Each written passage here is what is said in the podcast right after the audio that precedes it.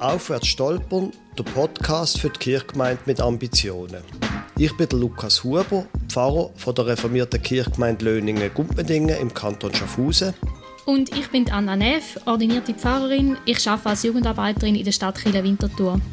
Der Podcast vom Landeskirchenforum und von Reformiert bewegt richtet sich an reformierte Kirchengemeinden. Wie werden wir von einem Dienstleistungsanbieter mehr zu einem Beziehungsnetzwerk? Zu einem Beziehungsnetzwerk, wo sich Menschen plötzlich fragen, ob der christliche Glaube etwas mit ihnen zu tun hat. Das ist Staffel 3 Umbau, Episode 7 Umbau vom Denken.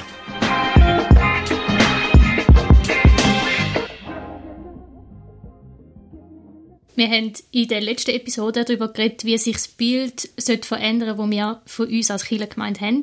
Und heute reden wir darüber, wie sich eigentlich das sollte verändern oder schon verändert, was wir als Kirche machen.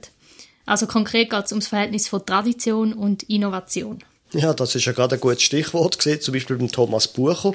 Auf der einen Seite extrem innovativ. Sie haben einen eigenen Innokon angestellt, also ein Sozialdiakon, der soll Innovationen bringen und auf der anderen Seite hat der gleiche Thomas Bucher von Hirzenbach in Zürich gesagt, als Tipp für Gemeinden, ihr solltet eure eigene Geschichte kennen und überlegen, wo können wir hier anknüpfen an dieser Geschichte. Man kann nicht einfach jemand anders werden, als man schon war und darum anknüpfen an dem, was war und dann eben innovativ weiterschaffen. Oder Christine Reibenschuh, die erzählt hat von der anglikanischen Kirche St. Mellitus, wo gesagt hat, die ganzen Skills für Gestaltung von neuen Formen von Kirchen, die auch wichtig sind, die kommen aus einer Christuszentriertheit raus.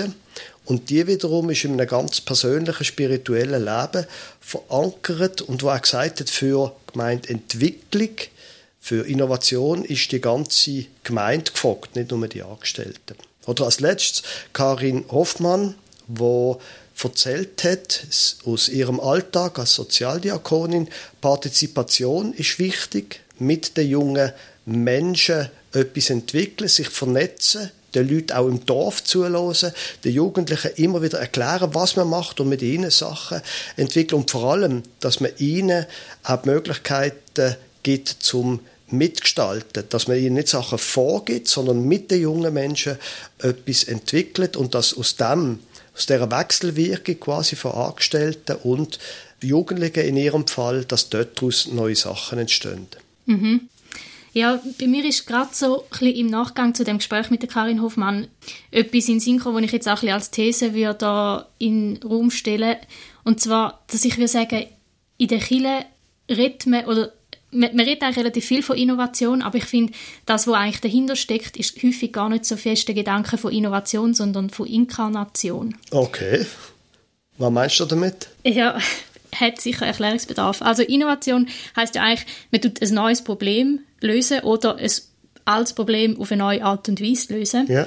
Und ich glaube, also jetzt wirklich ganz platt und plakativ gesagt, und man darf mich nachher gerne auch kritisieren für das, würde ich sagen, das Problem ist eigentlich schon immer das Gleiche gewesen, das Problem sind und die Lösung ist schon immer das Gleiche gewesen, die Lösung Jesus, so sehr platt gesagt. okay. Ähm, und also jetzt in dem Kontext, wo sich Kiel damit beschäftigt, in den anderen Bereich Wirtschaft und sowieso braucht es sicher Innovation.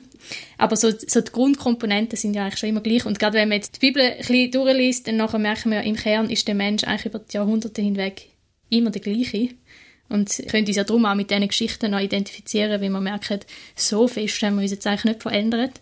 Und darum würde ich sagen, ist eigentlich ja nicht ein neues Problem, das um ist, sondern die Frage ist, wie können wir den heutigen Auswirkungen, vielleicht auch von der, vom Problem sind, um jetzt bei diesem Begriff zu bleiben, begegnen und wie können wir das Evangelium kommunizieren, sodass es von ihnen verstanden wird, von ihnen kann auch einfach etwas bewirken in ihren jetzigen Lebensumständen. Und das ist ja eigentlich so das, wo auch die Inkarnation von Jesus Gott, wo Mensch wird, wo sich in die Welt hineinbegibt und in eine konkrete Kultur sich hineinbegibt und dort den Menschen begegnet. Das ist, würde ich sagen, eher ein Prinzip, wo wir uns da könnten orientieren. Also so, wie können wir den Menschen dort begegnen, wo sie jetzt stehen? Und jetzt nicht Innovation als ein Selbstwert, Hauptsache etwas Neues, sondern eigentlich immer die Frage, wie kann die Kommunikation stattfinden, sodass sie auch wirklich funktioniert. Und dass Menschen von dem Evangelium können bewegt werden in dem, wo sie jetzt gerade drinstehen. Ja, aber für das ist ja eben Innovation nötig, weil die heutigen Menschen sind ja nicht mehr die gleichen wie schon vor 50 Jahren oder vor 500 Jahren oder 2000. Natürlich, Grundkonstitution vom Menschen ist gleich, aber Menschen heute sind doch ganz anders als noch vor 50 Jahren. Mhm. Also darum, ich, ich will das jetzt auch nicht irgendwie gegeneinander ausspielen. Ich will jetzt nicht sagen, es braucht keine Innovation, sondern mehr, ich glaube, der Gedanke hinter der Innovation ist, es geht darum, wie können Menschen das verstehen, was wir aus unserer Tradition mitbringen. Ja. So. Also nicht ein völliges Loslösen von der Tradition, sondern es geht um ein neues Übersetzen in die jetzige Situation hinein. Und ich glaube, das ist ja eigentlich das, was zum Beispiel in der Missionstheologie oder in der Missions einfach Praxis schon immer gemacht worden ist. Also es gibt viel, wo, wo man sicher kann problematisieren in der Missionspraxis von der Kirche in der Vergangenheit. Logisch. Und auch heute noch. Aber ähm, so die Grundhaltung, wir gehen in eine Kultur rein, die uns fremd ist und lernen die Menschen kennen, lernen die Kultur kennen, finden heraus, was beschäftigt die Leute und finden heraus, wie können wir da die gute Botschaft kommunizieren, dass da tatsächlich etwas verstanden wird von dem. So ein bisschen das, was der Paulus sagt, den Griechen ein Grieche, den Juden ein Jude. Ich glaube, das bringt schlussendlich Innovation mit sich, aber es fängt nicht damit an, dass ich neu hingehe und denke, jetzt mache ich etwas komplett Neues, sondern ich gehe neu mit sie und tue zuerst mal zuhören. Mhm. Und gleichzeitig heißt das auch, wir können nicht einfach blind an der Tradition festhalten, sondern wir müssen unser Denken umbauen.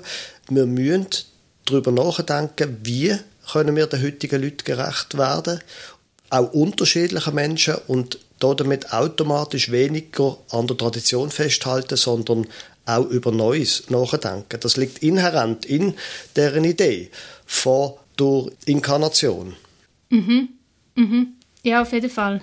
Und ich glaube, Kunst ist schon zu sehen, wo ist jetzt Tradition in welcher Form auch immer ein Wert, wo man daran festheben sollte und wo ist jetzt Innovation gefragt. Und ich glaube, das ist nicht immer einfach ganz klar und es gibt auch nicht einfach immer ein richtig und falsch. Mhm. Ich würde es vielleicht so ein bisschen in einem Bild beschreiben. Ich glaube, Tradition ist so ein bisschen wie der große Dampfer, wo die Höhen und Tiefen von der gesellschaftlichen Stürme kann überstehen kann.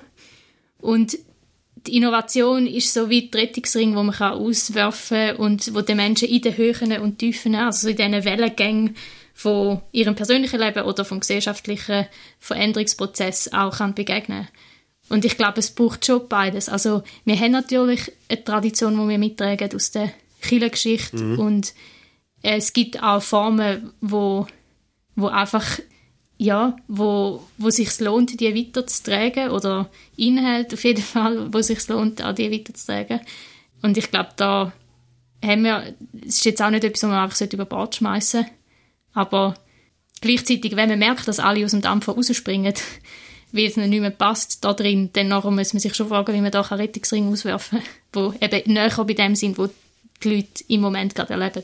Mhm, mhm. Und was würde denn das aus deiner Sicht konkret bedeuten? Hast du ein Beispiel? Ja, also ich kann ein bisschen etwas sagen von dem, was wir jetzt gerade bei uns in der Jugendarbeit am Ausprobieren sind. Wir sind da noch mega in der Anfängen, aber wir sind gerade ein neues Format am Ausprobieren, wo ein gottesdienstliches Format sein Das heißt Mini, Farb und Dini. Der Titel ist nicht von mir. Ich hätte mich, glaube ich, nicht getraut, den Titel zu nehmen, aber die Jungen haben gefunden, der braucht es. Und ein schönes Lied. Ja, ja, politisch nicht ganz so korrekt, aber äh, ja, der Refrain ist gut, den kann man brauchen. Ja, auf jeden Fall, also es geht darum, wie bei unserem Gottesdienstprojekt, es ist so ein bisschen eine Art ein künstlerischer Workshop und erinnert relativ wenig an einen Gottesdienst. Also es gibt keine Predigt, es gibt keine Lieder, wo man zusammen singt. Oh. Es ist ähm, sehr, sehr interaktiv. Und ich bezeichne es aber sehr bewusst gleich als Gottesdienst, weil es findet die drei Kommunikationswege, die wichtig sind für einen Gottesdienst, laut dem Stefan Schweier von der STH Basel. Die findet statt, nämlich wir reden mit Gott, wir gehen davon aus, dass Gott mit uns redet und wir reden miteinander. im Rahmen von dem Format. Und ich würde sagen, solange das stattfindet, ist es ein Gottesdienst. Hm. Und dann ist eigentlich die konkreten Formen sind, ja, ist wichtig, ob die funktionieren, damit die Kommunikation kann stattfinden. Aber ist dann nicht gebunden daran, ob es jetzt eine Predigt gibt oder ob es jetzt Lieder gibt, wo man miteinander singt. Und ich merke aber, dass es sehr schwierig ist, zum verständlich machen, Leute, die sehr diehei sind in der Kirche und sehr verbunden sind mit dem klassischen Gottesdienstkonzept, zum verständlich machen, dass das auch ein Gottesdienst ist. Mhm. Ja, das kann man noch vorstellen, ja. Und gleich braucht es das. Also ich denke schon, wir erleben das ja, wie regelmäßige Gottesdienstbesucherinnen und Besucher, die sind oft älter und die sterben langsam weg. Das sieht man auch in Kirchgemeinden, die jetzt nicht komplett überaltert sind. Und dann wird es einfach auch neue Formen von Gottesdienst zum Beispiel brauchen. Bei uns, wir haben lang einen evangelistischen Jugendgottesdienst gehabt, namens Lifetime, wo wir mit großem Aufwand, mit Farblicht und Band Zeug gemacht haben. Und irgendwann ist das einfach ausgelaufen. Und dann haben die Jungen gefunden, das, was wir brauchen, aber ist ein anderes Format, nämlich nach der Jugendgottesdienst, ein Gottesdienst, der heißt jetzt heute Boxenstopp, wo der Gottesdienst einfach ein Teil ist vom Ganzen, wo man zuerst zusammen isst, ganz wichtig, man tut zuerst zusammen essen und nachher viert man zusammen. Und der Gottesdienst ist schon relativ traditionell. Es gibt Musik, allerdings extrem unproduziert, eine Gitarre, ein E-Piano und dann sagt, jetzt singen wir das Lied, jetzt singen wir das Lied. Und dann offene Phasen, wo man miteinander bettet und wo vor allem das Zusammensein unter den Jungen wichtig ist. Und den Macherinnen und Macher vom Boxenstopp ist auch wichtig, die Verbindung zu schaffen mit den Kirchgemeinden es ist ein regionales Angebot, aber auch mit den einzelnen Kirchgemeinden ist ihnen wichtig. Und das ist ein Format, das viel besser zu der jetzigen Zeit, ja, 2022 passt, als das, was wir vor ein paar Jahren gemacht haben. Also im Thema Gottesdienst zum Beispiel dort ist es nötig und das, was vor zehn Jahren noch super war, ist möglichst aufwendig produzierte Gottesdienst mit einem Wow-Effekt, wo vielleicht die Zeit abgelaufen ist und wieder anders gefragt ist. Mhm. Und ich finde es schön, in dem Beispiel, wo du beschreibst, merkt man, dass die Jungen selber das eingebracht haben und sagen, hey, das ist unser Bedürfnis, genau. das möchten wir machen, könnt ihr uns in dem unterstützen oder einfach ja. können wir das machen. Ja. Und ich habe jetzt noch ein, bisschen ein Plädoyer an alle Pfarrpersonen. Und zwar glaube ich, dass eben gerade Sozialdiakoninnen und Sozialdiakonen gut lernen und auch umsetzen, wie man so partizipativ schafft und eben die Leute, wo man mit unterwegs ist, auch mit einbezieht in das, was man macht. Eben Beispiel von der Karin Hoffmann ja. und ich merke schon, dass das immer, wenn ich mit Sozialdiakoninnen und Sozialdiakonen rede, die das wirklich, also die meisten das auch in ihrem Studium viel intensiver hatten, als jetzt wir das im Theologiestudium oder in der Pfarrausbildung hatten. Also wir haben das gar nicht gehabt, sagen wir ehrlich. Gut, du bist jünger. Ja, bei uns im Vikariat ist es schon ein Thema, aber natürlich viel, viel verkürzter. Ja. Gut, es hat sich vielleicht geändert, ja. Ja, ich glaube, die haben gleich auch ein bisschen etwas äh, sich, sich dazu überlegt, zu dem, es ist nicht alles gleich wie früher noch. genau, wo wir alte Leute Ausbildung gegangen sind. Sag's ich kann jetzt nicht ist. sagen. Ich habe jetzt extra nicht gesagt, wie lange das echt schon her ist, wo du Karriere gemacht hast. Sehr gut. Genau. Also, und meine Erfahrung ist halt gleichzeitig, also ich finde das wirklich, vielleicht können wir zu dem mal in einer separaten Folge über, über das Thema reden, aber ich finde es gerade recht krass, weil ich jetzt ja als Sozialdiakonin angestellt bin, ja, bin ich im Sozialdiakonie-Konvent und so und komme da auch sehr viel Frust mit über von Seiten von Sozialdiakoninnen und Sozialdiakonen gegenüber den Pfarrpersonen oder überhaupt, dass sie auch einfach nicht gehört werden oder nicht wahrgenommen werden als Menschen, die auch können etwas beitragen zu Fragen von der Gemeinsentwicklung oder einfach überhaupt viel sich nicht wertschätzt fühlen in dem, was sie machen. Und ja, ich, ich finde es gerade sehr gut, dass ich diese Seite einmal richtig wahrnehme und ich das vorher nicht so fest gemerkt habe, wie viel Frust da rum ist. Und jetzt nicht nur in Winti und Umgebung, das ist eigentlich mit allen Leuten aus anderen Regionen, wo ich schon geredet habe, immer wieder ein Thema. Und ähm, Darum, ich glaube, es lohnt sich auch im Gemeindebau Sozialdiakoninnen und Sozialdiakone sehr ernst zu nehmen und mit einzubeziehen. Okay, flammens Plädoyer, Anna, super. Ja. ja. Aber mir, mir leuchtet das ein, ehrlich gesagt. Klar, ich, meine Ausbildung ist ja schon länger her und ich würde jetzt von mir behaupten, dass ich einen relativ partizipativen Stil lebe und ein partizipatives Pfarramt führe. Aber ja, ich, es erstaunt mich nicht, was du sagst. Ja. Jetzt, Lukas, du bist erst gerade in Greifswald gewesen, und dort ist auch über die Zukunft der Kirche geredet worden. Kannst du ein bisschen etwas noch von dem erzählen? Ja, genau. Anfangs Mai, Symposium in Greifswald. Wir können es ja nicht lassen, hat das geheißen. Und dort sind haben mir ein paar Sachen sehr beeindruckt. Auch zum Thema Innovation, auch zum Thema Gottesdienst. Und zwar ein Ausdruck, also habe ich dort einen Ausdruck kennengelernt von schierer Verzweiflung, der zur Innovation führt. Und das ist, hat mich wirklich extrem beeindruckt. Dort ist das Thema gewesen, was sollen wir eigentlich machen, wenn die Kirche quasi implodiert. Das ist jetzt mein Ausdruck. Wenn das Netz immer weiter gespannt wird und irgendwann verrisst es, und dann hat ein Pfarrer oder eine Pfarrerin hat einfach acht Gottesdienstorte und zehn Kirchen oder so. Und dann gibt es in einem Dorf noch fünf oder zehn Leute, die aber eigentlich gern wollen Gottesdienst feiern, aber es geht einfach nicht, dass der Pfarrer, die Pfarrerin dort jeden Sonntag kommt. Und jetzt, jetzt kommt, jetzt kommt die Pointe, jetzt sind sie sich dort am überlegen, ob man nicht einfach sagt, ihr fünf oder zehn Leute, wenn ihr einen Gottesdienst feiern dann ist doch das super, dann macht doch das. Und wir beauftragen eine Art euch zum Gottesdienst feiern und, höre und staune, feiert auch zusammen Abendmahl. Also, dass man überhaupt die Frage stellt, dürfen Laien ohne Pfarrerin, ohne Pfarrer Abendmahl feiern? Aus reiner Verzweiflung, das hat mich schon sehr beeindruckt.